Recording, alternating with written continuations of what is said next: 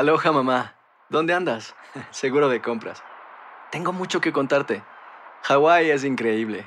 He estado de un lado a otro con mi unidad. Todos son súper talentosos.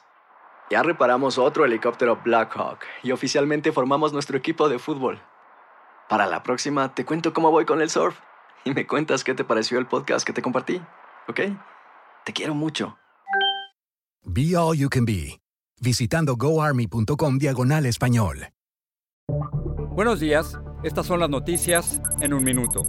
Es viernes 28 de abril. Les saluda Max Sides. Ante el inminente fin del título 42, el gobierno anunció la ampliación del programa de parol de reunificación familiar para personas de Colombia, El Salvador, Guatemala y Honduras. Asimismo, dijo que creará centros regionales de procesamiento de solicitudes de asilo en países de Centroamérica y Sudamérica.